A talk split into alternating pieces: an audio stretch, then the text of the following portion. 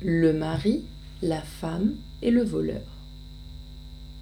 Un mari fort amoureux, fort amoureux de sa femme, bien qu'il fût jouissant, se croyait malheureux.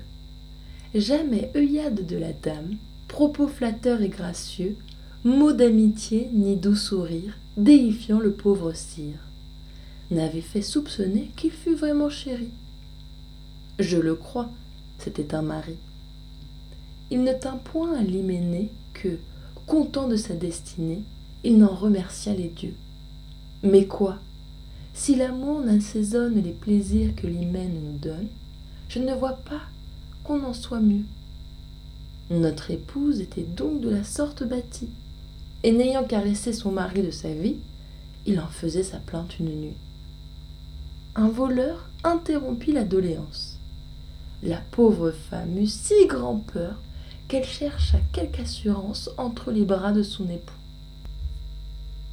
Ami voleur, dit-il, sans toi ce bien si doux me serait inconnu. Prends donc en récompense tout ce qui peut chez nous être à ta bienséance. Prends le logis aussi. Les voleurs ne sont pas gens honteux, ni fort délicats. Celui-ci fit sa main. J'infère de ce conte que la plus forte passion, c'est la peur.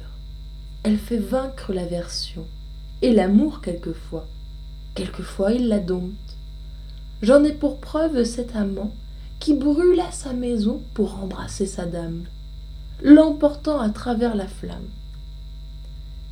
J'aime assez cet emportement. Le comte m'en a plu toujours infiniment.